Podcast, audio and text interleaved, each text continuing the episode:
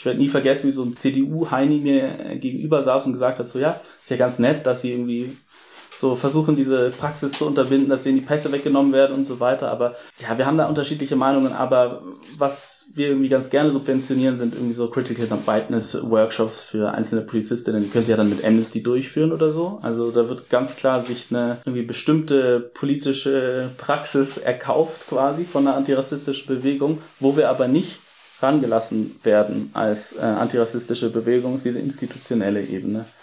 Sie befinden sich im Gefahrenbereich der Abraumkante. Ende Gelände, der Podcast.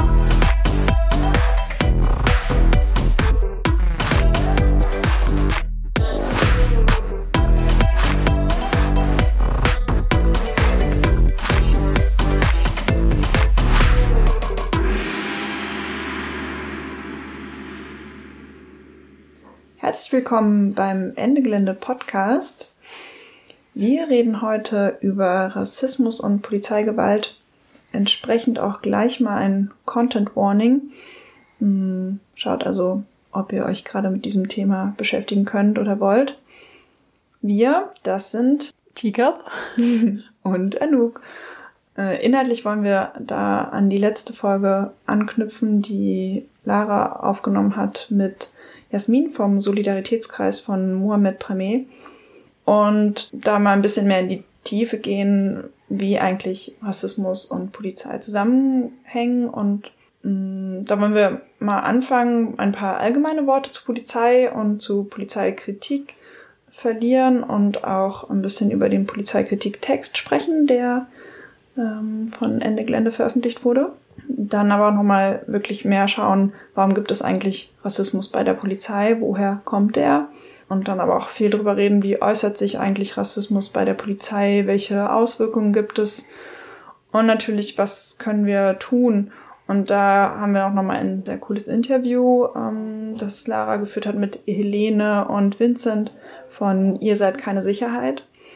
Hm, falls ihr Bock habt, euch nur dieses Interview äh, anzuhören, dann schaut einfach in die Show Notes. Da haben wir euch die genaue Minute nochmal reingeschrieben. Und zum Schluss wagen wir nochmal einen Ausblick, ähm, wie wir dann so weitermachen wollen mit dem Thema und welche Alternativen es vielleicht auch gibt. Hm, genau, wichtig ist nochmal, wir beide, die jetzt hier sitzen und reden, wir sprechen heute nicht aus betroffenen Perspektive haben selber keine Erfahrung mit rassistischer Polizeigewalt, weil wir selber nicht von Rassismus betroffen sind. Ja. Mm, und gleichzeitig finden wir es wichtig, darüber zu reden, dem Thema Raum zu geben, äh, um das eben auch nicht allein Betroffenen so zu überlassen. Und es gab ja in letzter Zeit leider sehr sichtbare, traurige Anlässe, ähm, da wieder drüber zu reden, weiter drüber zu reden. Ja, und gleichzeitig wollen wir hier nicht so ein Whataboutism irgendwie dem Raum geben. Also uns ist klar, dass nicht nur rassifizierte Menschen äh, vor der Polizei nicht sicher sind, es betrifft auch ähm, arme Menschen, auch queere Menschen äh, ungleich stärker. Ähm, und auch Menschen, die mehrfach Diskriminierung erleben, weil sie mehreren dieser Gruppen angehören. Ja, genau. Ja, ähm, warum wir jetzt über Polizei äh, so im Allgemeinen reden, äh, warum müssen wir das eigentlich tun, Teacup? Also warum sollten sich Menschen, die sich doch eigentlich mit Klimagerechtigkeit beschäftigen wollen, eigentlich auch mit Polizeikritik auseinandersetzen? Mm, ja, also grundsätzlich gehört ja Bullenhass und ACAB-Rufen schon so zum guten Ton in der linken Szene. Hm. ähm, aber es ist natürlich wichtig, irgendwie sich auch tiefer mit dieser Kritik auseinanderzusetzen. Ähm, es vergeht so kein Tag ohne Polizeigewalt mhm. und ja, dieses Narrativ von, das sind alles nur Einzelfälle, das ist halt irgendwie sehr stark und macht diese strukturelle Gewalt einfach sehr unsichtbar. Mhm. Genau, und das ist halt irgendwie wichtig, darüber zu sprechen, einmal in einem gesamtgesellschaftlichen Kontext, aber auch wir bei Ende Gelände haben ja bei Aktionen viel mit der Polizei zu tun, haben viel Polizeikontakt und deswegen ist es irgendwie auch besonders relevant, sich mit dem Thema da auseinanderzusetzen. Und das habt ihr auch getan mit dem Polizeikritiktext, oder? Genau. Dem warst du ja, glaube ich, auch beteiligt. Ja, genau. Wir haben einen sehr langen Text geschrieben. der sich ähm, damit beschäftigt, warum Polizei kacke ist. ähm, und auch so ein bisschen halt den Fokus auf Klimagerechtigkeitsbewegung, aber auch vor allem auf Ende Gelände legt. Also den findet ihr einmal auf der Ende Gelände Website. Link ist in den Show Notes. Und dann wurde der auch eingesprochen. Das heißt, ihr könnt euch den auch als Podcast anhören. Ähm, dafür nochmal ein richtig fettes Danke an Trailer Sparks. Die Person war so cool und hat den eingesprochen. Das heißt, da könnt ihr auf jeden Fall auch richtig gerne reinhören. Ähm, vieles von dem, was in dem Text drin steht, darüber werden wir heute auch sprechen oder es anschneiden. Also wenn es um die Geschichte der Polizei geht, darüber werden wir kurz auch sprechen. Und zu Rassismus gibt es natürlich auch einen Abschnitt. Es gibt einen Abschnitt zu Alternativen. Und worüber wir heute wahrscheinlich nicht so viel sprechen werden, ist äh, Polizei und Sexismus, was auch ein Teil dieses Textes ist. Und der Text geht auch nochmal so darauf ein, wie Polizei als Gefahr für Gesellschaft und Selbstbestimmung und irgendwie für Sicherheit auch gesehen werden kann. Genau, generell glaube ich, sind es einfach Perspektiven, die sich ergänzen. An einigen Stellen wird irgendwie der Podcast jetzt näher sich damit auseinandersetzen, als der Text das getan hat. Und an anderen Stellen ist der Text einfach ein bisschen ausführlicher. Und natürlich, ne, bleibt nicht bei den Quellen, schaut euch andere Sachen an. Es gibt unglaublich viel zur Polizeikritik von Menschen, die sich sehr gute Gedanken dazu gemacht haben. Ja, wir versuchen auch wirklich viel von dem, was wir gelesen haben, ähm, worauf wir uns jetzt in den Podcast beziehen, einfach in die Shownotes zu packen. Also das werdet ihr wahrscheinlich häufig hören. Das findet ihr auch in den Shownotes. ja. Und genau, ich möchte an der Stelle auf jeden Fall auch nochmal Werbung machen für den tollen Text, den ihr da geschrieben habt. Ähm, ich habe ihn mir auf jeden Fall auch durchgelesen, aber ich finde es sehr nice, dass es jetzt auch die Möglichkeit gibt, ihn sich anzuhören. Ja, und genau bei diesem Punkt, warum Polizei und Rassismus zusammenhängen, ähm, da können wir ja auch gleich mal ein bisschen tiefer einsteigen. Warum gibt es Rassismus bei der Polizei? Woher kommt der? Also erstmal ist natürlich zu beschreiben, dass ähm, Polizei ja eine Funktion hat, in dem kapitalistischen Staat Eigentum zu schützen und damit Rassismus im Prinzip da schon drinsteckt, weil dieses ganze System ja Rassismus als Legitimation verwendet für die Ausbeutung.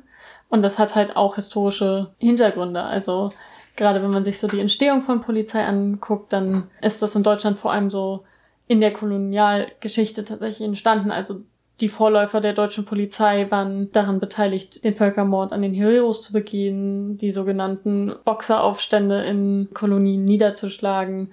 Gerade im Kaiserreich zur Wende des 20. Jahrhunderts hat es begonnen, dass systematisch Romnia und Sintis erfasst wurden und irgendwie Fingerabdrücke genommen wurden, Fotografien gemacht wurden, ohne irgendwelchen Strafverdacht. Mhm. Also da wurde quasi auch schon mal angefangen damit, überhaupt so ein rassistisches, ja auch Feindbild eigentlich weiter zu, zu stilisieren. Ähm, ja, man kann sich denken, das wurde nicht besser in der Zeit des Nationalsozialismus. Letztendlich ist die Polizei im Nationalsozialismus einfach eine zentrale Stütze für das Regime gewesen und letztendlich waren auch alle Teilbereiche der Polizei und des Sicherheitsdienstes auch ähm, dafür da, den, die Gegner des Regimes zu vernichten, also äh, beziehungsweise die, die als Gegner kategorisiert wurden. Und das waren eben viele Menschen, darunter Jüdinnen, ähm, Sintis und Romnia, Homosexuelle, politisch Andersdenkende etc. Und ähm, was, glaube ich, nochmal voll wichtig ist äh, zu sagen an der Stelle, ist, dass er mit dem Nationalsozialismus nicht abgeschlossen ist, sondern auch nach der Zeit des Nationalsozialismus die Menschen natürlich irgendwie weiter existierten. Also sicher wurden irgendwie Führungsspitzen äh, ausgetauscht, ähm, verurteilt etc. Aber bei den Nürnberger Prozessen wurde eigentlich nur die Gestapo als ähm, zu einer verbrecherischen Organisation erklärt und die übrige Polizei nicht, ähm, wo wir ja gerade gesagt haben, mhm. das war alles eng verwoben.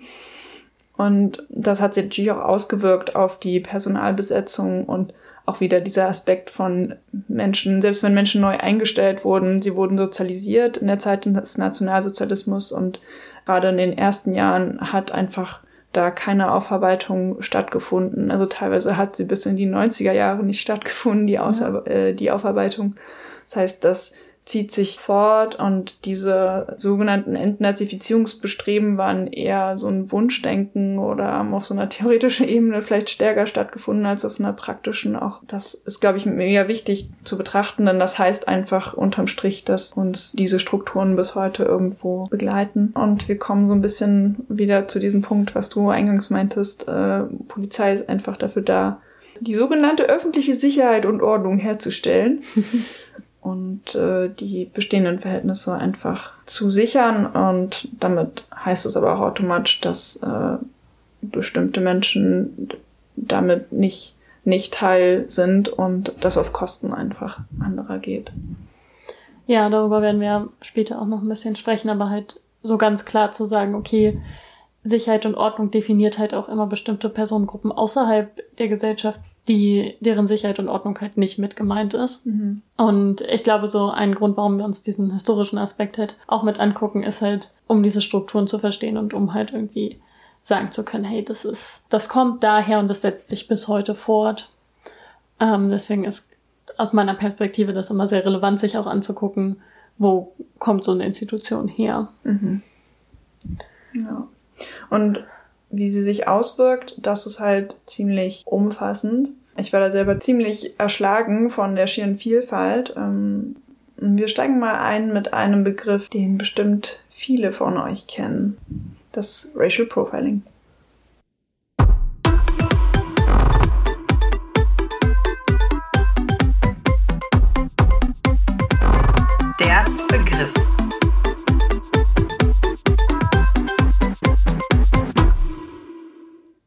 Racial Profiling, übersetzt rassistische Profilerstellung, ist eine Form des institutionellen Rassismus. Es bezeichnet Polizeikontrollen, zum Beispiel in Verkehrskontrollen an Flughäfen und so weiter, bei denen Menschen als verdächtig eingestuft und gesondert kontrolliert werden, und zwar einzig und allein aufgrund von sogenannter phänotypischer, also unveränderlicher äußerlicher Merkmale.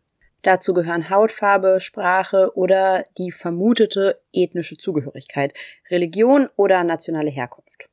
Das Aussehen oder das Auftreten einer Person führt also zur Verdächtigung durch die Polizei, und zwar ohne dass es konkrete Indizien oder ein Verdachtsmoment gibt. Das widerspricht eigentlich den Menschenrechten und dem Grundgesetz, vor dem ja alle Menschen gleich sein sollten. Die rechtliche Grundlage für solche Kontrollen bieten aber Paragraph 22 und 23 des Bundespolizeigesetzes für die sogenannte Schleierfahndung. Schleierfahndung bedeutet, dass die Polizei verdachtsunabhängige Kontrollen machen darf.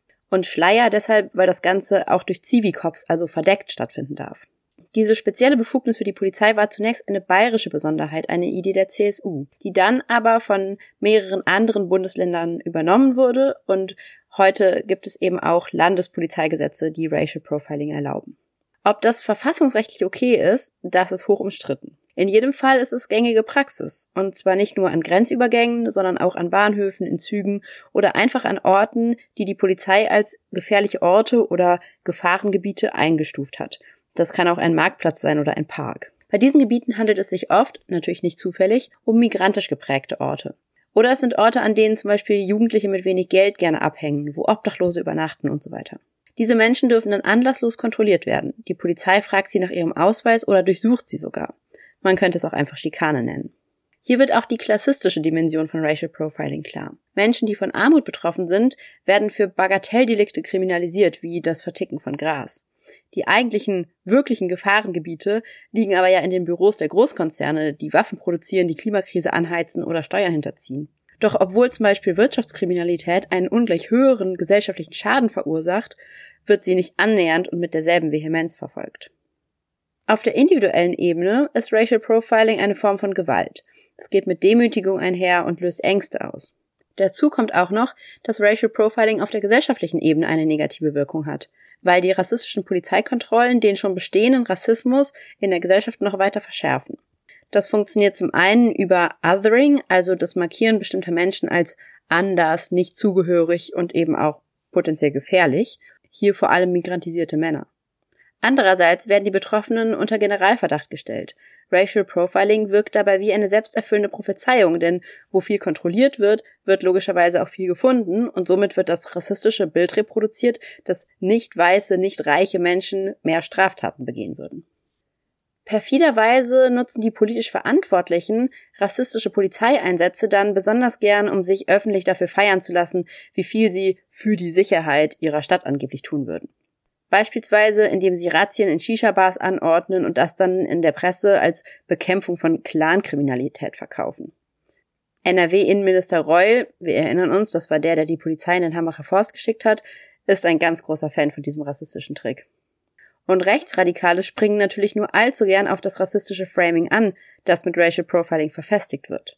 Nachdem dann eben Shisha-Bars von CDU, SPD und anderen Politikerinnen immer wieder als kriminelle Orte geframed und von der Polizei mit Razzien überzogen wurden, gab es dann auch den schrecklichen Terroranschlag in Hanau 2020, bei dem ein Rassist zehn Menschen ermordet hat. Man muss also ganz klar sagen, institutioneller Rassismus im Staatsapparat hat nicht nur dazu geführt, dass der Anschlag in Hanau nicht verhindert wurde, Rassismus in Polizei und Politik hat diesen Anschlag erst möglich gemacht. Racial Profiling kann tödlich enden.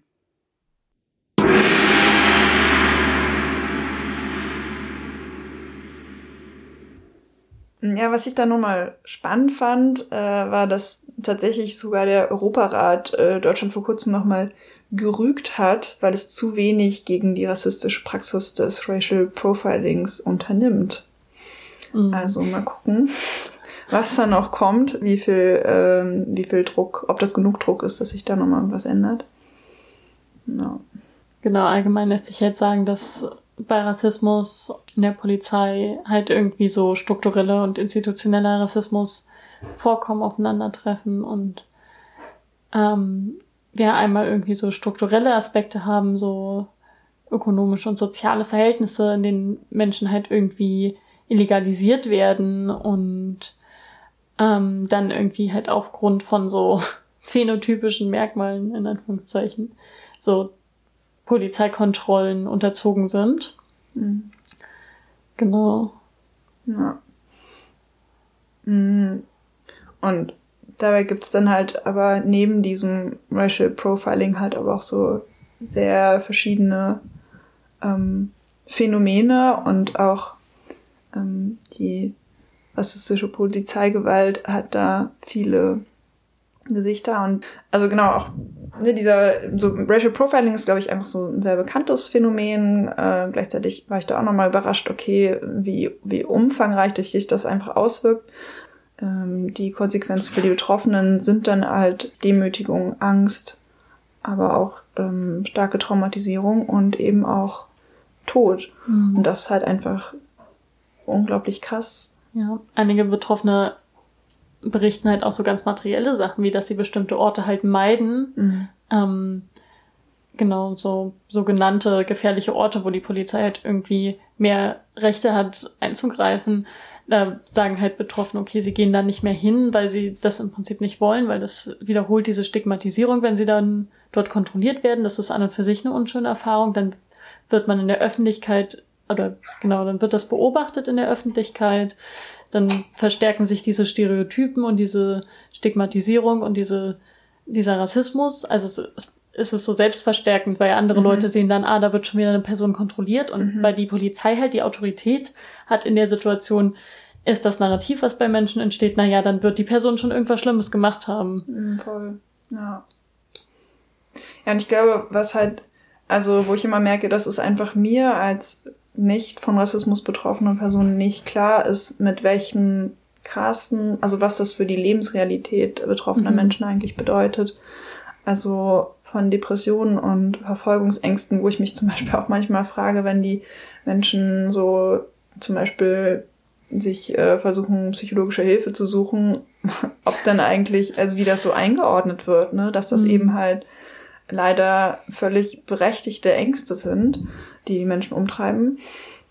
Mm, und ja, und auch einfach Kinder damit aufwachsen, ähm, vor der Polizei gewahrt zu werden. Und ich meine, mein Aufwachsen war da auf jeden Fall ein anderes. Also die Geschichte mhm. zur Polizei war da auf jeden Fall nicht so, du musst dich da irgendwie hüten und mhm. vorsichtig sein. Und das, äh, ja, je nachdem, wo du halt so aufwächst und wie du so eingeordnet wirst von der Gesellschaft, von der Polizei entsprechend auch, hast du da einfach ähm, beschäftigen dich, dich da ganz andere Gedanken, wenn du die Straße lang gehst. Und das finde ich schon einfach das ist einfach krass und das ist, glaube ich, was, was ich einfach nie fühlen werden kann. Ja.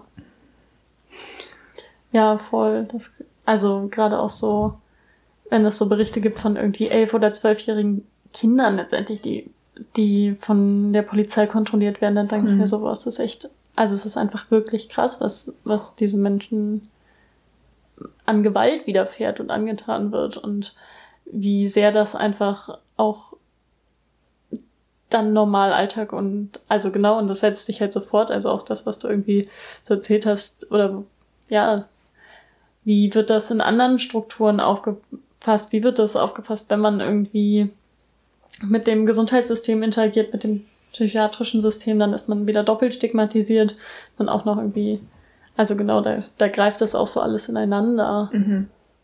Apropos Ineinandergreifen, Intersektionalität äh, der Betroffenheit von Polizeigewalt sehen wir halt auch hier nochmal. Also wenn du auch noch ähm, Psychiatrieerfahrung hast, geflüchtet bist, prekär lebst und oder einer anderen marginalisierten Gruppe angehörst, dann bist du einfach noch krasser gefährdet. Mhm. Also viele Todesfälle kommen auch vor, wenn Menschen irgendwie unter Drogen stehen oder eben gerade eine akute psychische Krise haben. Voll und dabei ist ja auch zu erwähnen, es ist in Deutschland so, wenn du eine Krise hast, dann kommt die Polizei und also denke ich mir dann auch so, es ist überhaupt nicht deeskalativ, eine Streife hinzuschicken, wenn eine Person gerade akut in einer psychischen Krise ist.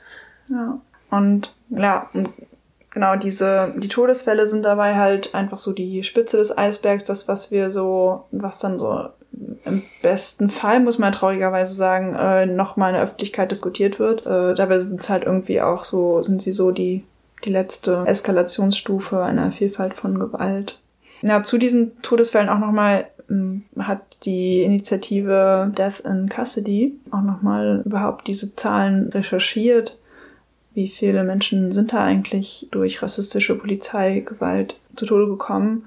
Und ich fand das halt schon nochmal krass, dass es seit mm, 1990 haben sie die Zahlen erhoben mm, bis, ich glaube, so 2021 ähm, sind 209 Menschen in Gewahrsam äh, zu Tode gekommen, Schwarze und äh, People of Color, beziehungsweise Menschen mit Migrationsgeschichte. Und das ist einfach, das sind 209 zu viel. Ja. Und dazu kommt halt noch, dass es im Zusammenhang mit Polizei, aber auch halt darüber hinaus, ähm, und das ist auch ganz wichtig zu sagen, also wir sprechen zwar hier von der Polizei, aber letztendlich setzt sich das Ganze in dem, also in unserem gesamten Strafverfolgungssystem ja fort. Mhm. Also auch Gerichte, auch Staatsanwaltschaften, auch Gesetze an und für sich sind rassistisch. Ähm, genau, aber in dem Zusammenhang ähm, ist halt nochmal zu sagen, es gibt bestimmte Haftformen, die nur für Menschen ohne deutschen Pass bestehen, also nur für die irgendwie eine Bedrohung sind. So Abschiebehaft zum Beispiel. Und da gibt es halt auch irgendwie viele Todesfälle. Genau, und da gibt es zum Beispiel gerade in Berlin und im Berliner Umland eine Initiative, die sich so BR-Abschiebezentrum verhindern, sich damit beschäftigt, weil da im Prinzip gerade in dem Moment, wo wir hier sprechen, ein neues Abschiebezentrum ähm, eröffnet wird und genau Ja, das gilt es auf jeden Fall noch zu verhindern. Ja, und eröffnet werden soll. Ja, voll. ähm, das ist auch nochmal so ein Beispiel für, nun ist es schon so oder so ähm, eine Ungerechtigkeit, die zum Himmel schreit, äh, dass Menschen überhaupt abgeschoben werden äh, und in Abschiebehaft kommen. Und dann ist das schon klar, wie, wie dich das allein schon stresst, in dieser Situation zu sein und dann halt da einfach nochmal dieser Gewalt extra ausgesetzt zu sein, ist auch wieder so eine, so eine Doppelbelastung. Hm. Ja. Es sind halt einfach krass rassistische, diskriminierende Strukturen.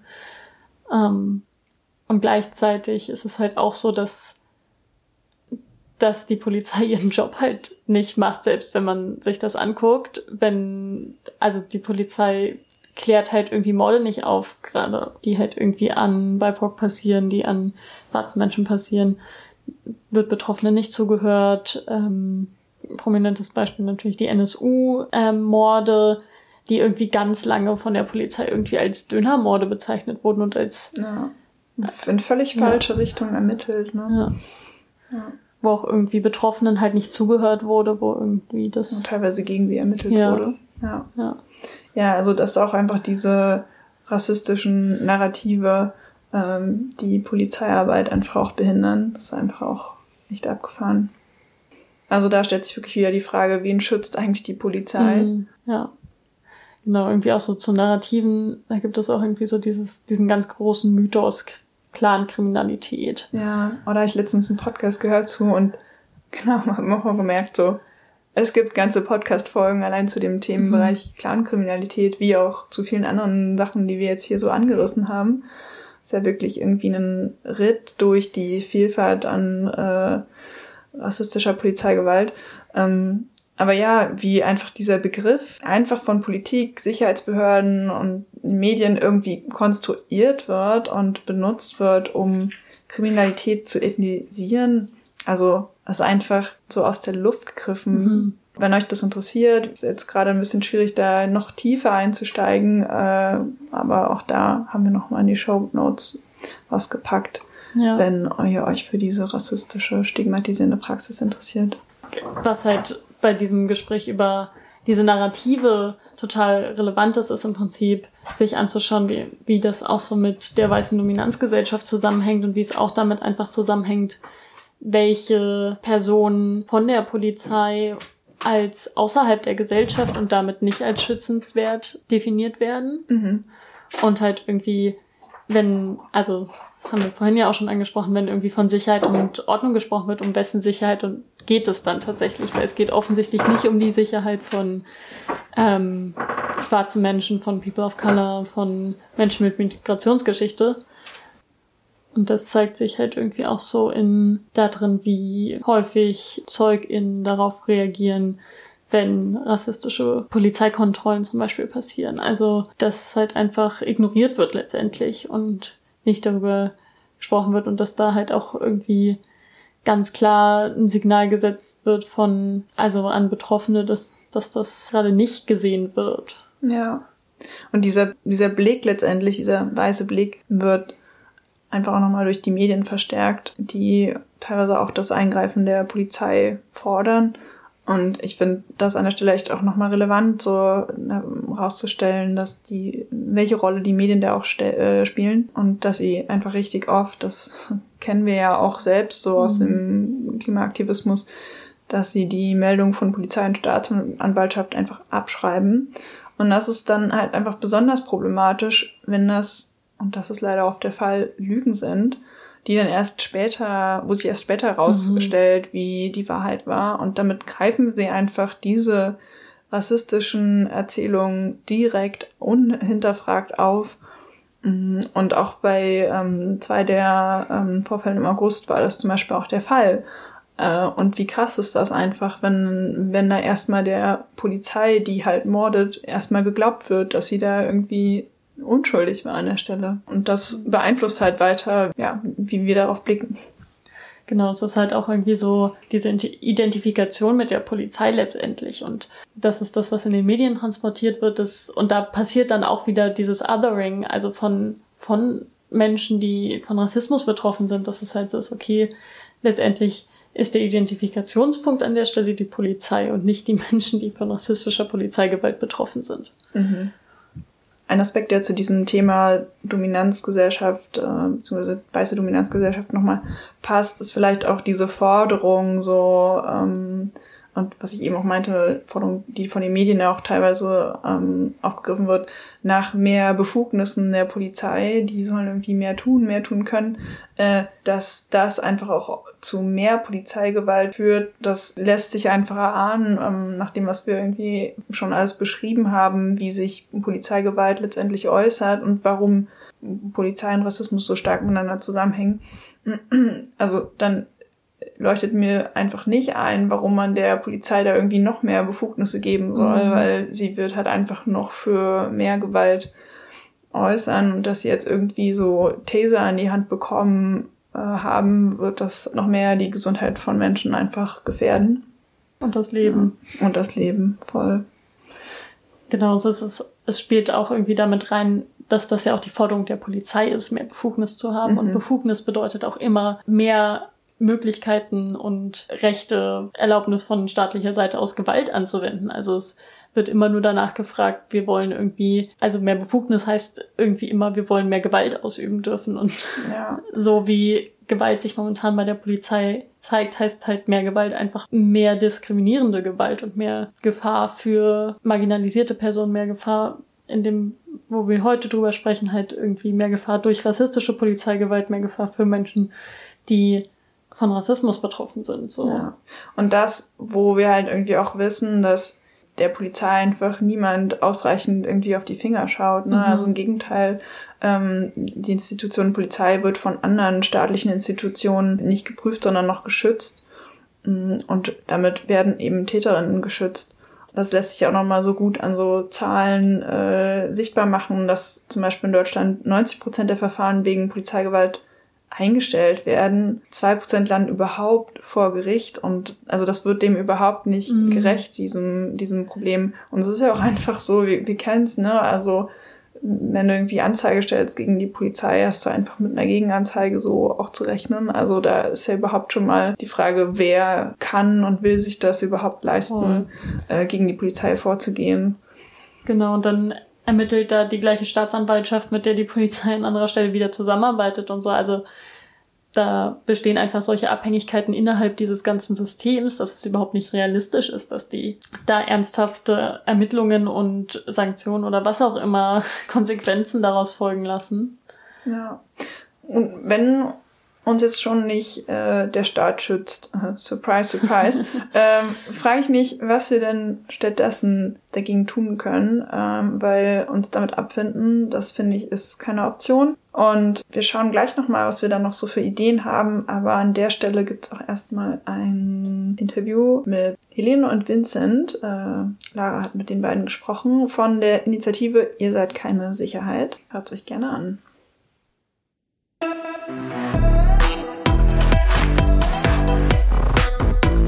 Das Interview. Hier bei mir sind jetzt äh, Helene und Vincent von Ihr seid keine Sicherheit. Voll schön, dass ihr da seid. Mögt ihr vielleicht einmal kurz sagen, was ist die Gruppe Ihr seid keine Sicherheit und warum macht ihr damit so persönlich? Ja, die Gruppe Ihr seid keine Sicherheit ist vor jetzt ungefähr eineinhalb Jahren entstanden. Uns gibt es also quasi noch gar nicht so lange und ist auch nicht komplett zufällig und aus dem luftleeren Raum entstanden, sondern ähm, schon auch quasi nach großen Ereignissen, in denen die Polizei immer wieder eine relevante Rolle gespielt hat. Da gab es 2020 zum einen den Mord an George Floyd in den USA, wo es große Protestwellen gab, die auch quasi nach Deutschland übergeschwappt sind und dann aber auch den Anschlag in Halle, in Hanau. Also es gab viele Zäsuren in diesem Jahr. Daraus hat sich schon nochmal stärker quasi eine Frage rund um Sicherheit und ums Polizeiproblem quasi öffentlich auch entwickelt. Genau, wir haben das damals aufgegriffen, waren so ein bisschen so ein Haufen aus Leuten, die auch vorher in anderen ähm, Themenbereichen steckten, wo die Polizei natürlich auch immer wieder aufgetreten ist, aber vielleicht eher so als so ein Randphänomen, also genau in antirassistischen Zusammenhängen durch Kontrollen ähm, und Kriminalisierung, in feministischen Kontexten vielleicht eher durch ein Unterlassen und quasi keine Sicherheit schaffen, was ja das eigentliche Versprechen von denen ist, und in antifaschistischen Zusammenhängen durch eine Kriminalisierung der Bewegung selbst. Genau, also von daher würde ich sagen, schon auch einfach Leute aus unterschiedlichen Themenbereichen so ein bisschen zusammengekommen da, schon aber primär quasi aus antirassistischen Kämpfen. Und genau, wir haben uns damals dann eigentlich als eine Unter-AG von dem Aktionsbündnis Antirassismus gegründet, um am 8. Mai 2021 äh, dann eine Großdemo zu machen unter dem Motto Ihr seid keine Sicherheit. Und ähm, gerade nachdem es an dem 1. Mai kurz davor ziemlich gewalttätig von Seiten der Polizei auf den Berliner Straßen zuging, waren wir uns sehr unsicher, wie quasi unsere Demo verlaufen würde und waren dann total überrascht, wie viele Leute auf die Straße gekommen sind. Und ähm, genau, das hat uns nochmal darin bestärkt, dass das auf jeden Fall ein Thema ist, dem man sich annehmen muss und wo es einen gesellschaftlichen Diskurs zu gibt. Und deswegen haben wir uns dann zusammen ge getan als Gruppe, die sich vor allem eigentlich mit Sicherheitsbehörden auseinandersetzt und mehr und mehr dann eigentlich mit einem Fokus auf die Polizei. Und genau, das machen wir seit anderthalb Jahren und werden das auch weitermachen. Okay, also sozusagen, ihr habt euch zusammengefunden, eigentlich so als so eine Art Demo-Bündnis und dann aber sozusagen überlegt, äh, ihr wollt euch weiter zusammenarbeiten. Was war vielleicht von euch sozusagen jeweils die persönliche Motivation zu sagen, okay, ich, ich bleib dabei, ich nehme jetzt, du hast ja gerade schon ein bisschen gesagt, es, es gibt sozusagen viele, viele Themen, bei denen die sozusagen Polizei als Problem immer wieder auftaucht, aber sozusagen für euch jetzt zu sagen, das ist jetzt ich weiß nicht, vielleicht auch strategisch oder so? Oder also was war die Motivation zu sagen, das ist sozusagen der Kern des Problems, dazu wollen wir jetzt weiter arbeiten? Ja, auch ich war damals total überrascht, wie viele Menschen mit uns so gemeinsam auf die Straße gegangen sind. Und eine für mich irgendwie zentrale Erkenntnis damals war, dass irgendwie die Erfahrung übermäßiger Polizeigewalt ausgesetzt zu sein, so eine zentrale geteilte Erfahrung ist von vielen marginalisierten Menschen irgendwie in der Gesellschaft.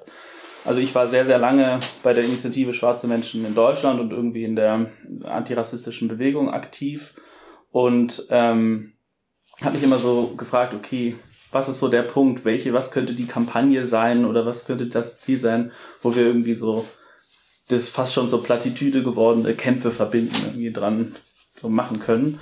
Und äh, die Demo hat mir ein bisschen gezeigt, ha, es ist mir wirklich Schuppen von den Augen gefallen.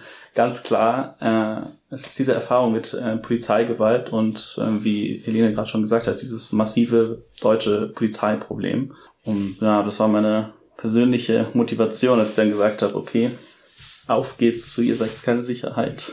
Ihr habt ja selber gesagt, ihr wart selber sozusagen positiv überrascht von dieser sehr großen Demo 2021. Ähm, jetzt so anderthalb Jahre später, vielleicht könnt ihr sagen, wie seht ihr da gerade so die gesellschaftliche Situation, in der wir stehen? Also von diesen sehr großen Black Lives Matter Protesten ist ja jetzt gerade eigentlich doch nicht mehr so viel übrig und genau, ich hatte es auch schon angesprochen, Halle, Hanau, also gab es mehrere Momente, wo eigentlich sozusagen es hätte eine Form von Aufschrei geben müssen. Ähm, jetzt gibt es irgendwie auch eine neue Bundesregierung, aber gleichzeitig passieren immer noch rassistische Morde, also wo die Polizei einfach aus Rassismus Menschen umbringt. Und also so dieses, die Polizei ist ein strukturelles Problem, ist ja immer noch, ich weiß nicht, vielleicht seht ihr es anders, aber nicht unbedingt das, was sozusagen im in der Hauptöffentlichkeit im Fokus steht, sondern dieses, hm. dieses Freund- und Helfer-Narrativ ist ja schon auch immer noch sehr stark. Also wie, wie schätzt ihr das ein? Wie, wo stehen wir da gerade auch so gesellschaftlich?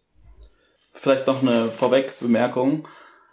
Diese rassistischen Morde von der Polizei sind ja wirklich nur so die grausame, grausame Spitze des Eisbergs. Also das ist auch was, womit wir uns immer wieder auseinandersetzen müssen. Ähm, um die Morde herum passiert sehr viel Bewegung, aber also jeden Tag werden Obdachlose auch im Winter durch irgendwelche Parks gejagt, ähm, Menschen, die ihre Miete nicht mehr bezahlen können, aus Wohnungen geschmissen und in all den Sachen ist irgendwie die deutsche Polizei involviert. Und eine, ein Punkt, der. Und das macht dann meistens keine Schlagzeilen. Es macht meistens keine Schlagzeilen. Ähm, und ich meine, Josef Berdziszewski, der auch von der Polizei im August umgebracht wurde, das war eine Zwangsräumung, ähm, was irgendwie der Ausgangspunkt war. Aber was uns auch irgendwie immer klarer wird, ist, dass die deutsche Polizei kein ausschließlich deutsches äh, Problem ist. Also Migrationskontrolle ist die internationale Aufgabe der deutschen Polizei. Ähm, die deutsche Bundespolizei, der ehemalige Bundesgrenzschutz zum Beispiel, arbeitet weltweit mit ähm, Grenzkontrollkompanien irgendwie zusammen, schult Leute, versorgt sie mit irgendwie Gesichtserkennungssoftware, alles nur, um irgendwie mit ziemlich grausamen Mitteln Migrationskontrolle irgendwie umzusetzen. Also der Punkt hier ist, dass wir immer wieder merken, dass jetzt natürlich, es gibt diese grausame Spitze des Eisbergs, aber dieses Hashtag Polizeiproblem ist halt irgendwie ein globales und von Deutschland ausgehendes.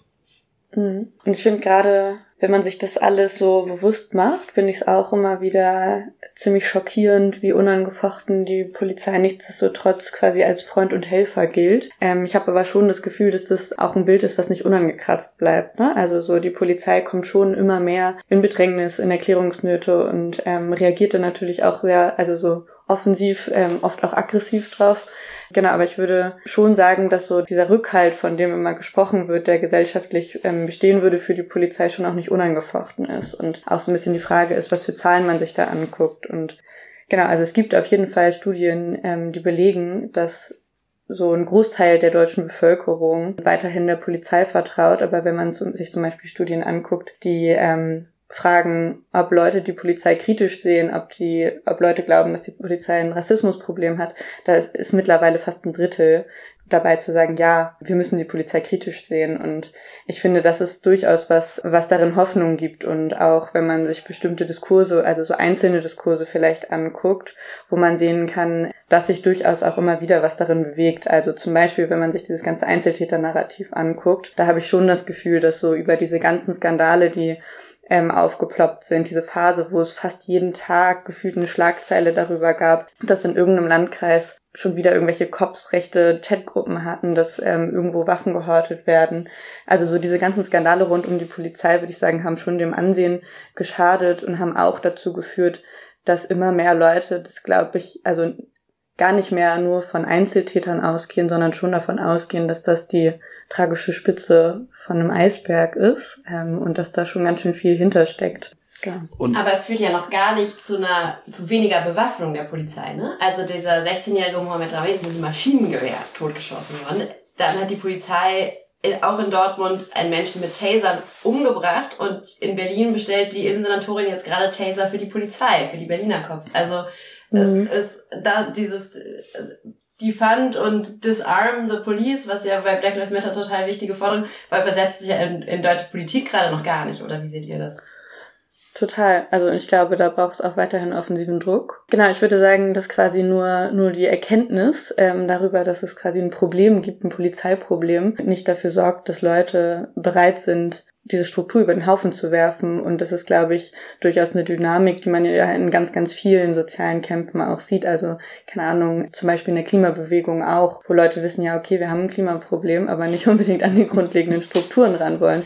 Und ähm, ich finde, dass das tatsächlich ein bisschen parallel auch auf dieses ganze Polizeiding übertragbar ist, wo Leute eben nicht bereit sind, quasi die, die Funktion und genau die Polizei selbst anzugehen, die so platt gesagt basically dafür da ist, Kapital und konservative Lebensideen zu schützen. Und solange man das nicht angeht, wird man die Polizei auch nicht abschaffen können. Ne? Also das ist ja, ein, da gehören ja gesamtgesellschaftliche Umwälzungen dazu. Und die Polizei ist quasi in dem Sinne eher ein Brennglas für gesellschaftliche Missstände. Und genau, die wird sich nicht selbst abschaffen, sondern ähm, da müssen wir dann halt ran. Ja. Genau. Finde, man merkt auch immer ganz schön daran, wie sehr das Vertrauen in die Polizei gerade irgendwie bröckelt. Ist einfach, wie viel Geld die Polizei in irgendwie so Image-Werbekampagnen steckt. Also genauso wie die Bundeswehr machen sie Werbung an Schulen, an Universitäten, massiv. Gerade erst hatten mir eine Freundin ein Bild aus Mannheim geschickt, wie sie in den erst die Schultüten halt so den Democracy Tea äh, verkaufen, wo irgendwie ne, Werbung gemacht wird für die, für die Polizei oder TikTok-Videos, wo irgendwie schöne Menschen singen Ain't Nothing But a Human und immer wieder so versuchen voranzutreiben, so diese Individualisierung. Wir sind alles nur Individuen, die irgendwie zur Polizei gehen und irgendwie versuchen, was Gutes zu tun. Und auch wenn es sicherlich nicht falsch ist, also jetzt äh, die Intention, warum manche Menschen zur Polizei gehen wollen, werden sie halt, sind sie halt Teil vom irgendwie Gewaltmonopol des Staates und ähm, müssen wir mit Kritik umgehen können. Du hast ja gerade schon was zum Image der, der Polizei gesagt. Tatsächlich ist die äh, Berliner Polizei ja eine der sozusagen diversesten Behörden und tatsächlich gehen ja Menschen, die wahrscheinlich selber äh, rassistische Diskriminierungserfahrungen schon gemacht haben, teilweise zur Polizei. Genau, und gleichzeitig Polizeigewalt richtet sich eben überdurchschnittlich oft gegen schwarze Menschen, gegen People of Color. Aber so ein ganz einfaches sozusagen weißes äh, ist böse und schwarz sind die Opfer sozusagen, funktioniert ja eigentlich nicht. Ihr habt es gerade schon noch so ein bisschen angedeutet, wie das mit anderen Diskriminierungsformen, mit Kapitalismus auch zusammenhängt. Aber könnt ihr nochmal versuchen, dieses äh, Konglomerat, wie, wie funktioniert diese, diese Polizeigewalt und diese Unterdrückungsmechanismen? Vielleicht könnt ihr es immer so ganz kurz erklären. ähm, ja, ganz kurz ist äh, knifflig auf jeden Fall.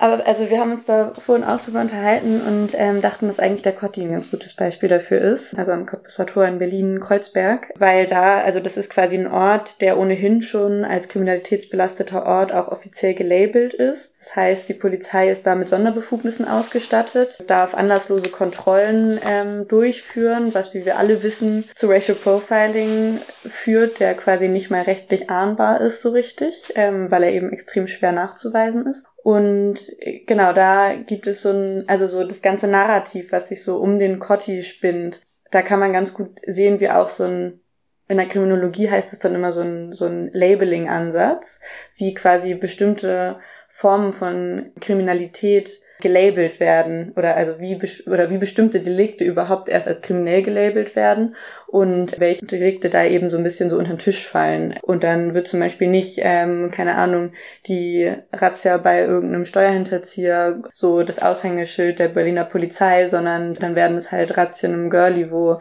irgendwelche Leute Drogen ticken und im Park kiffen so. Und da kann man sich natürlich fragen was ist eigentlich also so was führt hier gerade zu mehr Schaden. Von daher schon auch auf jeden Fall quasi eine spezifische Policy, die dahinter steckt. Und dann sieht man am Kotti aber eben auch so eine Intersektion aus so unterschiedlichen Themen. Ne? Also Wohnungslosigkeit ist ein Riesenproblem am Kotti, Verdrängung ist ein Riesenproblem am Kotti. Ja, vielleicht auch nochmal für die Leute, die jetzt nicht aus Berlin kommen. Das Cottbusser Tor ist in Kreuzberg, ist ein sehr ein Ort, der viele Menschen mit vielfältigen Problemen irgendwie versammelt.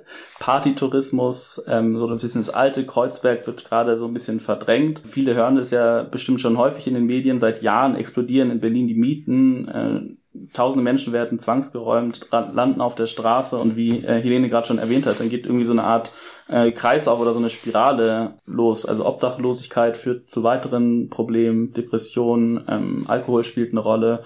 Und das alles irgendwie in einer Stadt, die den Amazon Tower baut, Lieferando Headquarters, die Mercedes-Benz Arena, alles nur keinen irgendwie gerechten Wohnraum für Menschen, die den brauchen, offensichtlich. Genau, und, und jetzt nimmt die Politik ja nochmal richtig viel Geld in die Hand und investiert in eine neue Polizeiwache. Eine neue Polizeiwache, genau, die jetzt schon übrigens im ersten Jahr 4 Millionen Euro äh, kostet. Wir haben es mal ausgerechnet, das wäre ein Jahresgehalt für 80 SozialarbeiterInnen allein im ersten Jahr. da sieht man irgendwie, wo die Prioritäten sind. Und das Interessanteste für mich irgendwie dabei ist, wir sprechen ja auch mit Leuten im Senat, die irgendwie in der Verwaltung eingebunden ist. Selbst die PolizistInnen sind nicht überzeugt von der Idee. Das ist irgendwie so ein Projekt vom SPD geführten Senat, was völlig undemokratisch durchgedrückt wurde, weil auch den Polizistinnen scheinbar bewusst ist, dass sie irgendwie, was ja auch erwiesen ist, nicht für Sicherheit, nicht für Frieden und so weiter sorgen, sondern dass, wenn mehr Polizeipräsenz ist, auch immer mehr gewaltvolle Situationen entstehen. Mhm. Vielleicht zu der Frage, nach dem institutionellen Rassismus eine Anekdote aus meinem Antira-Aktivismus, aus meinen Erfahrungen da. Mit der Initiative Schwarze Menschen in Deutschland haben wir schon bevor durch die Corona-Pandemie da nochmal so ein Fokus drauf gesetzt wurde, zu äh, der Ausbeutung von FeldarbeiterInnen gearbeitet. Ich werde nie vergessen, wie so ein CDU-Heini mir gegenüber saß und gesagt hat, so ja, ist ja ganz nett, dass sie irgendwie so versuchen, diese Praxis zu unterbinden, dass denen die Pässe weggenommen werden und so weiter. Aber ja, wir haben da unterschiedliche Meinungen, aber was wir irgendwie ganz gerne subventionieren, sind irgendwie so Critical Whiteness Workshops für einzelne Polizistinnen. Die können sie ja dann mit Amnesty durchführen oder so. Also da wird ganz klar sich eine irgendwie bestimmte politische Praxis erkauft quasi von einer antirassistischen Bewegung, wo wir aber nicht rangelassen werden als äh, antirassistische Bewegung, diese institutionelle Ebene. Also schon seit Jahren gibt es diese Forderung, kriminalitätsbelastete Orte äh, abzuschaffen, wo die Polizei verdachtsunabhängig kontrollieren kann. Jährlich gehen zigtausend Menschen ins Gefängnis, weil sie ihre Schulden nicht äh, zahlen können. Wir fordern, dass äh, Ersatzfreiheitsstrafen abgeschafft werden. Aber da gehen sofort ganz schnell die Türen irgendwie zu. Aber wir sagen ganz klar, was bringt der einzelne Critical Whiteness Workshop für den einzelnen Polizisten oder die einzelnen Polizistinnen, wenn die Befehlskette rassistisch ist? Mm, mm. Es gibt quasi noch diesen Gap zwischen alle sagen, okay, Rassismus ist ein Problem und lass uns drüber reden zu, wir kommen sozusagen auf eine Ebene, wo auf der institutionellen Ebene sozusagen Praxis verändert wird. Vielleicht so mal, um ins Hoffnungsvollere abzubiegen, äh, sagt doch mal ein bisschen, was ist so eure Arbeit? Also woran arbeitet ihr gerade oder was plant ihr vielleicht auch? Ähm, ich habe gelesen, für 2023 plant ihr ein Polizeitribunal hier in Berlin. Vielleicht könnt ihr auch sagen, was es damit auf sich hat und auch sonst sozusagen, wie eure Arbeit vielleicht so aussieht. Ja, Anfang Mai findet äh, in Berlin der Europäische Polizeikongress statt, wo irgendwie VertreterInnen der verschiedenen Polizeien Europas äh, zusammentreffen mit LobbyistInnen, zum Beispiel aus der Waffenindustrie und das ist eine Art Messe, wo sie irgendwie so schöne Dinge präsentieren wie die neueste Waffe für Frontex oder so. Äh, und wir haben es zum Anlass genommen, um eben einen polizeikritischen Gegenkongress zu organisieren, das Polizeitribunal. Genau, und auf dem Weg dahin haben wir jetzt schon diverse Aktionen gehabt, haben Infotexte verfasst, haben uns selbst weitergebildet ähm, und genau, haben so ein bisschen so natürlich auch neben diesem Großprojekt so unseren, unseren politischen Alltag quasi in dem Thema, wo wir uns beispielsweise auch mit der Polizeiwache am Kotti befassen, etc. pp. Das ist jetzt schon die Frage auch, was uns so hilft, ne? Genau, das wäre jetzt meine nächste und letzte Frage, genau. Also so, ihr Mhm. versucht das ganze Polizeiproblem zu lösen von Frontex auf EU-Ebene bis sozusagen zur konkreten neuen Polizeiwache am Kotti. Sagt doch mal, wenn ihr euch jetzt was wünschen könntet, wie könnte denn Ende Gelände, wie könnte die Klimabewegung eure Arbeit unterstützen?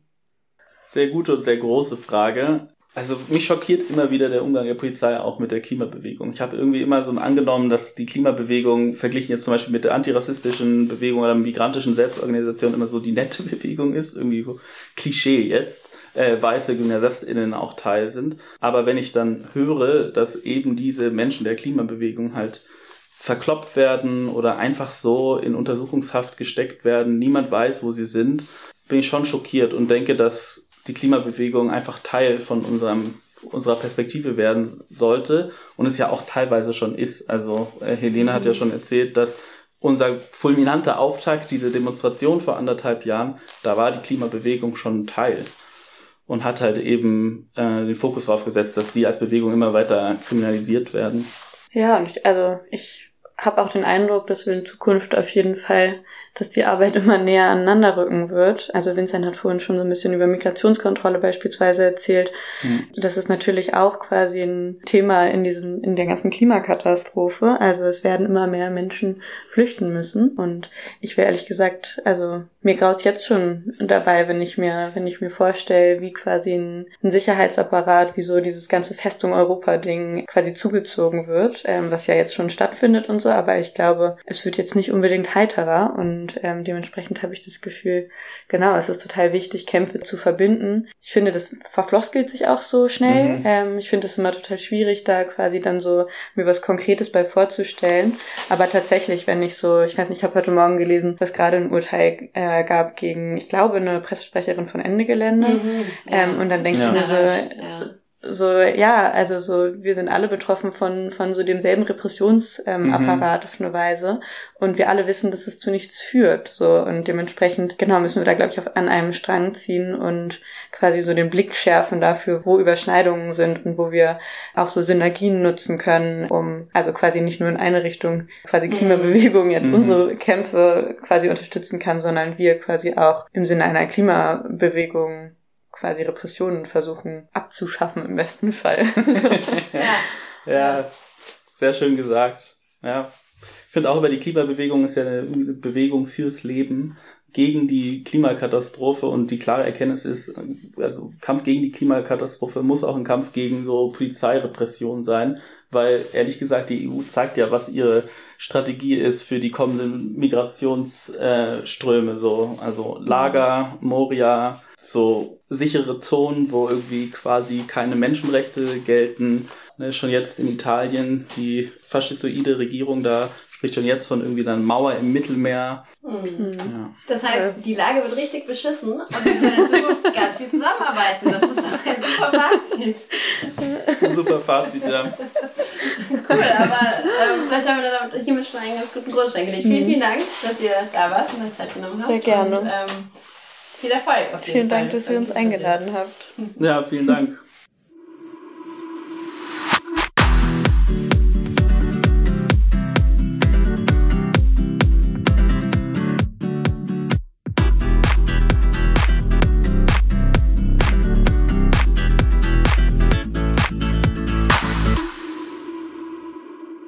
Ähm, ich fand's super spannend zu hören, was diese Initiative macht und was auch diese beiden Personen machen. Ähm, aber es ist halt grundsätzlich wichtig, dass dieses Thema mehr Aufmerksamkeit findet, weil in der weißen Dominanzgesellschaft halt irgendwie so die Empörung fehlt, aber auch irgendwie ähm, die Auseinandersetzung generell, wie wir halt irgendwie auch schon beschrieben haben, einfach weil das so in der Lebensrealität von Menschen in Machtpositionen, die halt weiß sind, gar nicht vorkommt und dann irgendwie die Auseinandersetzung damit fehlt. Ja. Ja, und wir haben es quasi Initiativen wie Ihr seid keine Sicherheit, aber eben auch anderen letztendlich zu verdanken, dass das Thema überhaupt ähm, ein wenig Mhm. Aufmerksamkeit bekommt. Es bräuchte eigentlich noch viel mehr Aufmerksamkeit. Ich fand es schon nochmal auch voll schön, auch zu sehen, wie viele Initiativen, die einfach extrem wertvolle Arbeit machen, es noch so gibt, neben Ihr seid keine Sicherheit, die halt so Anlaufstellen für Betroffene sind. Es gibt Initiativen, die versuchen, Druck auszuüben, indem sie äh, den Cops auf die Finger schauen, die Kampagnen fahren. Es gibt andere Initiativen, die auch einen Fokus legen auf Empowerment von Betroffenen, ähm, äh, Aufklären über Rechte, die die Menschen haben gegenüber der Polizei, die sich vernetzen, die Bildungsarbeit machen. Sachen, die, die ich so gefunden habe und es aber garantiert nicht vollständig. Es sind zum Beispiel neben denen, die wir schon genannt haben, also ihr seid keine Sicherheit und Death in Custody, die diese Todesfälle schwarzer Menschen, People of Color in Gewahrsam ähm, so recherchiert haben und auf so einer Karte abgebildet haben.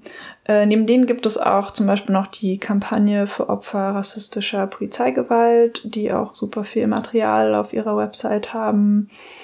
Oder auch ähm, Reach Out, die ähm, auch nochmal so ein Spektrum äh, Beratung für Opfer rechter und rassistischer und antisemitischer Gewalt haben, aber eben darunter fällt auch ähm, Beratung von Opfern, die von Racial Profiling ähm, betroffen sind. Und auch nochmal so selbstorganisierte Gruppen, die es einfach richtig viel gibt, wo es wahrscheinlich auch gar nicht alle ihre Internetseite haben, keine Ahnung, aber so sogenannte Cop-Watch-Gruppen, die auch so ihren Ursprung äh, in der Form in den USA haben, mh, wo halt Menschen angefangen haben, auf der Straße so Polizeigewalt zu dokumentieren, ähm, wenn sie so Menschen ohne Obdach drangsaliert haben. Und solche Corporate-Gruppen haben sich zum Beispiel auch in Deutschland gegründet. Da könnt ihr auch mal schauen, ob es in eurer Stadt vielleicht eine gibt.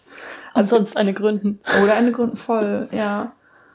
Ähm, Und natürlich gibt's halt auch noch unzählige Initiativen, die sich für die Aufklärung einzelner Todesfälle einsetzen. Ich glaube, eine der prominentesten, die immer noch aktiv sind, ist einfach die Initiative um Uri Jallo, der in Dessauer Gefängnis ähm, ermordet wurde. Muss man einfach sagen, alles deutet darauf hin, aber eben genau, sich dafür einfach einsetzen, dass das aufgeklärt wird, weil oft werden die einfach nicht zufriedenstellend aufgeklärt. Da gibt's auch noch andere Initiativen und Unterstützerinnenkreise, also auch viel einfach unsichtbare und enorm wichtige Arbeit, die so Mhm. Betroffenen hilft, damit einfach klarzukommen.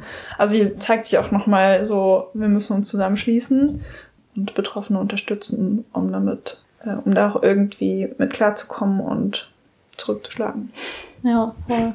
Genau, und ich glaube, was halt ähm, bis zu einem gewissen Grad irgendwie auch immer so ein bisschen eingefordert wird, also ist so das Fragen nach Alternativen. Ich glaube, das ist auch so was, auf das ich sehr häufig stoße, wenn ich so mit dieser Position ähm, Ohne auftrete. Polizei geht's auch nicht. Ja, genau. Und es ist so ein bisschen doch.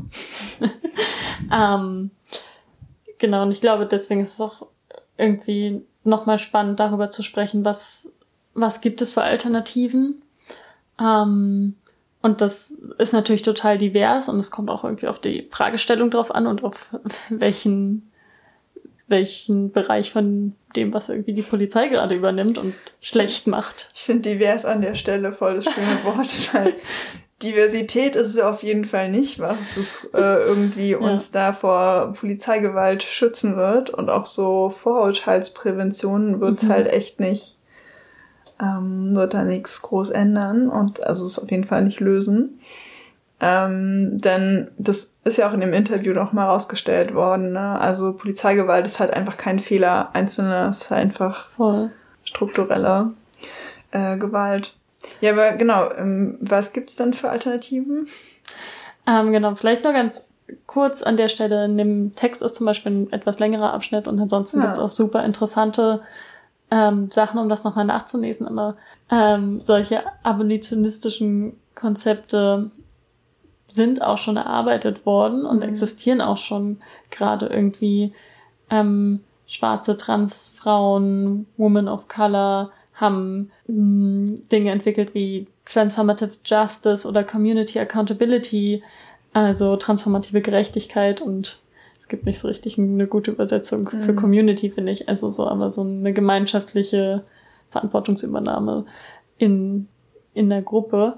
Ähm, Ja, voll spannend. ja, Ich glaube, da lohnt es sich auch nochmal vielleicht eine extra Podcast-Folge zuzumachen. voll, auf jeden Fall. Die sind auch, also es ist viel zu groß, um das hier irgendwie aufzumachen. Mhm. Ich glaube, ganz kurz, die sind einfach sehr darauf konzentriert, sich auf Betroffene zu fokussieren und nicht so sehr irgendwie sich mit TäterInnen aufzuhalten oder so. Mhm. Und es geht auch gar nicht um Sanktionieren und Isolieren und aus der Gesellschaft ausschließen so.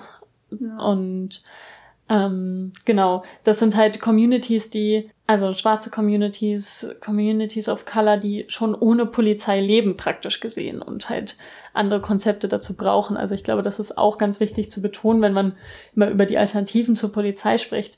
Ganz viele Gruppen leben gerade schon ohne Polizei in dem Sinne, wie, wie weiße Menschen darüber nachdenken, was die Mhm. Polizei tut. Genau, und es gibt diese Konzepte und es gibt auf jeden Fall was Besseres als ähm, eine mordende, rassistische Gruppe, die. Ich weiß nicht, ob ich das sagen darf.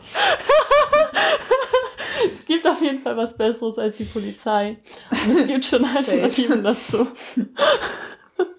Ja, voll. Und äh, wir versuchen natürlich auch bei Ende Gelände schon Alternativen zu leben und ähm, also auch allein schon diesen Ansatz von äh, von Strafen äh, zum Beispiel auch ähm, damit anders umzugehen. Ähm, aber genau, da habe ich schon gesagt, äh, ich glaube, es lohnt sich, das nochmal eine extra Podcast-Folge zu besprechen und hier nochmal zu schauen, okay, im Kontext von äh, Rassismus, was äh, nehmen wir da eigentlich so als Ende Gelände mit, was tun?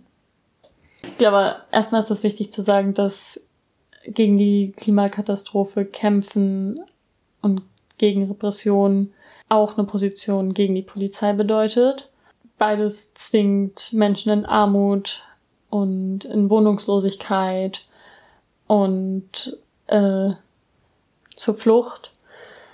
Mm, genau. Und ich glaube, es ist irgendwie wichtig, diese Kämpfe zu verbinden. Und das ist ja auch in dem Interview schon rausgekommen, dass es da einfach ein gegenseitiges Interesse gibt. Ja, ja, einfach auch ein Anknüpfungspunkt, Ja. ne? Ja, vielleicht die nächste gesellschaftliche Protestbewegung, die sich um Polizeigewalt herum bildet. Das wäre auf jeden Fall mal wünschenswert. Ja. Und was, was glaubst du, können wir eine Aktion machen? Ich glaube, es ist ganz wichtig, ähm, vielleicht auch darüber zu sprechen, wer dieses uns ist und so Mhm. vorsichtig damit zu sein, dass wir halt nicht Othering betreiben, ähm, weil Klimagerechtigkeit und unsere Aktion schließt ganz klar Betroffene von rassistischer Gewalt mit ein.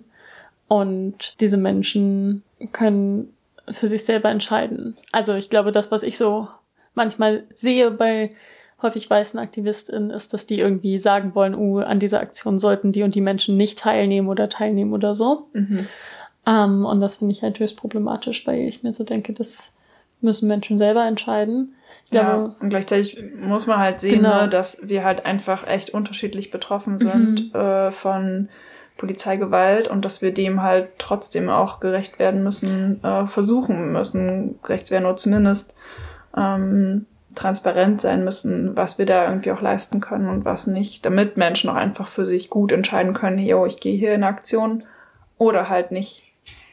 Auf jeden Fall und halt auch Alternativen zu zivilen Ungehorsam eventuell halt einfach auch da zu haben und zu sagen, hey, es gibt auch eine ganz breite Facette an Aktivismus. Ich meine, manchmal wird das ja auch so regelrecht heroisiert, wenn Menschen irgendwie Mhm. an Aktion zivilen Ungehorsams teilnehmen und das irgendwie überhaupt nicht die Idee an der Stelle.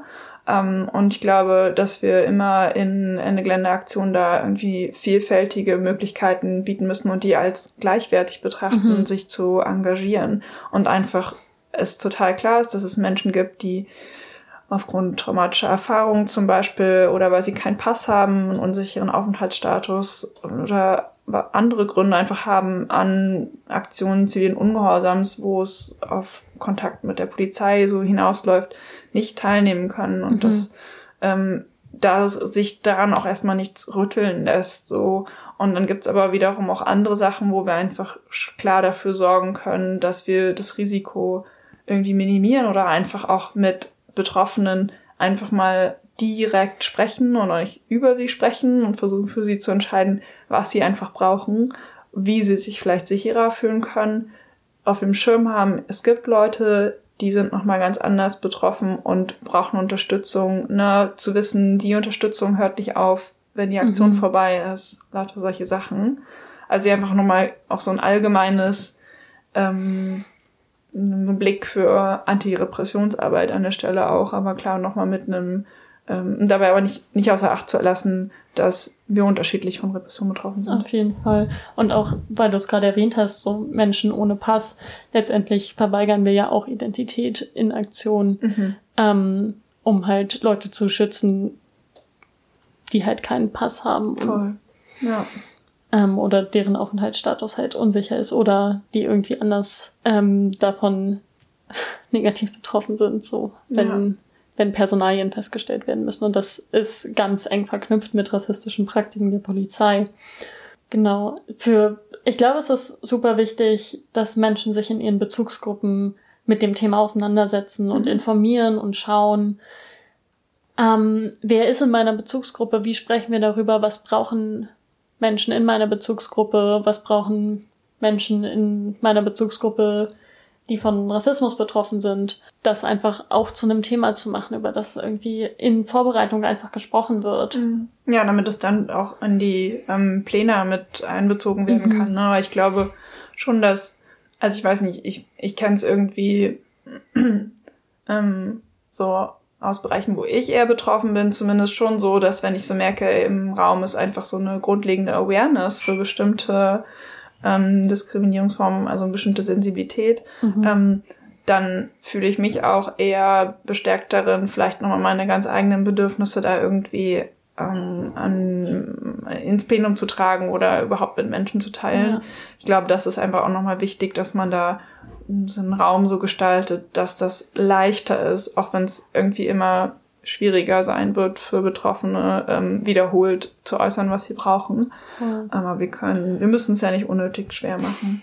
Genau, und da ist halt ganz wichtig, jetzt halt auch aus einer weißen Perspektive zuzuhören und nachzufragen und auch nicht, also genau, das nicht einfach anzunehmen, mhm. was irgendwie vielleicht Position ist oder nicht, sondern mhm Menschen sagen das teilweise sehr deutlich und einfach irgendwie das zu, zuhören, annehmen, umsetzen. Ja. Gerade wenn man selbst nicht betroffen ist. Ja. Ja, und ich glaube, unterm Strich bleibt es einfach immer herausfordernd, so einem strukturellen Problem, von dem wir alle Teil sind, ähm, dem auf so einer individuellen Ebene zu mhm. begegnen. Mhm. Das ist, glaube ich, immer irgendwie, ich finde, das sollte irgendwie weder weder dazu da sein, sich da so aus der Verantwortung zu ziehen, noch sich davon so überwältigen zu lassen, aber einfach so das zu sehen, dass das, dass das einfach herausfordernd ist, damit umzugehen. Aber jo, ist uns halt irgendwie auch wichtig und ich finde, damit sollten wir da einfach Schritt für Schritt weiter vorangehen. Ja, genau. Und Teil davon ist ja auch irgendwie, dass es ja im Aktionskonsens zum Beispiel drin steht, dass wir nicht mit den Kopf sprechen, gerade irgendwie als weiße Personen, weil das, das war als ganz einfache Regel. genau. Das heißt Regel? Empfehlung. Empfehlung. Aber darüber hinaus so die Frage, wie wir ähm, in unserem Alltag damit umgehen oder in anderen aktivistischen Praxen. Mm. Und da ist zum Beispiel relevant zu sagen, so verbindet euch, setzt euch ein, wenn neue Polizeiwachen entstehen, zum Beispiel hier in Berlin auf dem Cordi. Ähm, schaut, was in eurer Stadt so geht, schaut, was es irgendwie an Copwatch-Initiativen bei euch in der Stadt gibt. So. Ja, und ich glaube, eine andere Ebene neben dem so kollektiven solidarischen Handeln ist aber auch schon auch noch so ein individuelles Eingreifen. Ähm, da gibt's auch so ganz coole Handreichungen, die wir auch euch in die Shownotes packen, ähm, wie ihr, wenn ihr so rassistische Polizeikontrollen ähm, seht, wie ihr da euch verhalten könnt, dass ihr die Betroffenen ansprecht, ihnen zeigt, ihr seid da, ihr seht das Ganze, ähm, das dokumentieren könnt, ähm, versucht Betroffene über Rechte aufzuklären etc. Genau, ähm, schaut euch das mal an, da gibt's echt sehr hilfreiche Informationen dazu. Kann man dann auch einfach im Alltag solidarischer sein. Weil ich glaube, wir hatten da vorhin schon mal drüber ein bisschen gesprochen, dieses immer, ist glaube ich immer wichtig, wenn man irgendwie unterstützt, einfach nicht in so ein einem komischen Savior-Modus so ähm, zu fallen oder auch nicht übergriffig zu werden, mhm. ne? sondern es einfach geht darum, so Betroffene zu unterstützen. Voll. Ja. Ja, voll. Ich fand es trotzdem, also in den Shownotes ist auch nochmal irgendwie so ein Flyer mit so einem ähm, Schaubild drin, was bei äh, Racial Profiling, wenn man das beobachtet, was man da im Prinzip tun kann. Und da steht auch irgendwie so drin, welche, auf welche Paragraphen sich die Polizei berufen kann, wenn sie sowas tut. Mhm. Und dass man bei der Polizei halt dann irgendwie klar nachfragt, so, wo, was ist gerade die Grundlage davon? Und halt irgendwie dann sagt, ja, die ist aber nicht gegeben. Ähm, genau, aber halt, wie gesagt, ist es total wichtig, irgendwie vorher mit der betroffenen Person das abzuklären, ob das cool ist oder nicht. Und ob das gerade was ist, was sie sich wünscht, was ihr hilft. Ja, das ähm, Schlimme an rassistischer Polizeigewalt, das nehme ich so mit, ist, dass sie einfach so vielfältig wirkt, mhm. dass sie viele Menschen betrifft. Und ich glaube, dass vielen Menschen, ähm, für viele Menschen, mich eingeschlossen, auch einfach oft überhaupt nicht so sichtbar ist. Was wichtig ist, ist zu sehen, es gibt einfach Handlungsmöglichkeiten. Ähm, und äh, da haben wir versucht, hier ein paar zu skizzieren. Das sind sicher nicht alle. Genau, auch hier nochmal die Ermunterung, ein bisschen zu recherchieren. Ja, und genau, wir sind jetzt so, kommen jetzt langsam zum Abschluss dieser Folge. Und ich finde den besten Abschluss zum Thema halt eigentlich, habt ihr eigentlich schon in eurem Text zur Polizeikritik gebracht und vielleicht können wir da einfach nochmal die letzten Zeilen hier lesen. Wenn wir davon sprechen, transformative Praktiken einzuüben und so eine Polizei überflüssig zu machen, dann ist das keineswegs ein individualisierender Ansatz. Weil die Polizei keine Sicherheit ist, wollen wir so anfangen, Strukturen zu etablieren, die Sicherheit für alle gewährleisten können. Und weil wir bei allen auch wirklich alle mitmeinen, geht das eben nur, wenn unverrückbar der Fokus darauf liegt, die Polizei komplett abzuschaffen. Unsere Polizeikritik ist ein Teil unserer Staatskritik und eine Kritik am vorherrschenden repressiven Sicherheitsverständnis. Und unsere Staatskritik ist klar antikapitalistisch, antirassistisch und queerfeministisch. Die Überwindung dieses ausbeuterischen und diskriminierenden Systems ist genauso wie die Überwindung der Polizei alternativlos für eine befreite Gesellschaft. Auf geht's, ab geht's. Abolish the police!